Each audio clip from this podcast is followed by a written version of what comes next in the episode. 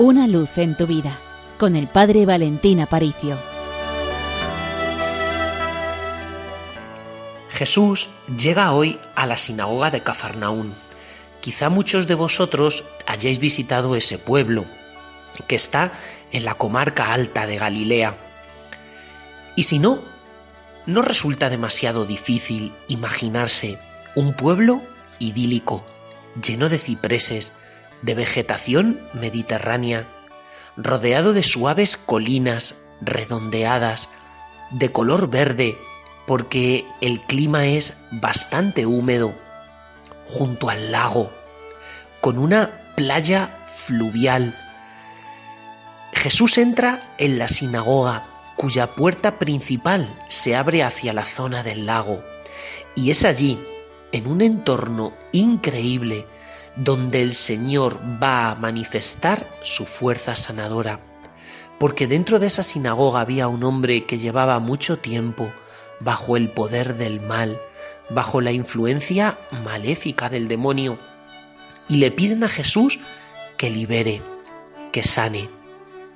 Recuerdo que cuando leí la encíclica de Benedicto XVI Spesalvi, o lo que es lo mismo, la esperanza que nos salva, en esa encíclica el Papa Benedicto siempre hacía como mucho hincapié en que el cristianismo es una fuerza sanadora. Y es que por desgracia, para tanta gente la fe son solo un conjunto de ideas, un conjunto de normas, de doctrinas, y no se da cuenta que el encuentro con Cristo, con una persona viva, produce una explosión de alegría y de sanación espiritual como nadie más en el mundo nos puede dar. Cuando yo me acerco a Jesucristo, me acerco al que puede sanarme, al que puede liberarme de todos mis miedos, de todos mis complejos, de todos mis pecados. Por eso en el Evangelio de San Marcos, el primer milagro que obra Jesús es un exorcismo, porque Él viene a liberar. El exorcismo es una oración de liberación. ¿De qué eres esclavo? Todos tenemos nuestras dependencias, quizá no sean grandes ni fuertes dependencias, pero sí pequeñas dependencias afectivas, pequeños gustos, pequeños caprichos que te tienen atado, que te impiden volar.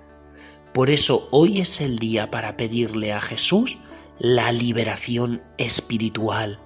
A lo largo de todo el Evangelio de San Marcos, San Marcos presenta una batalla entre la luz y las tinieblas, y la obra que ha venido a realizar Jesucristo es la obra de liberar al mundo del mal y del poder del mal. También en nuestro mundo vemos que reina la esclavitud, por eso acudimos a Jesús, a aquel que de verdad nos hace libres, porque quien es hijo ya no es esclavo.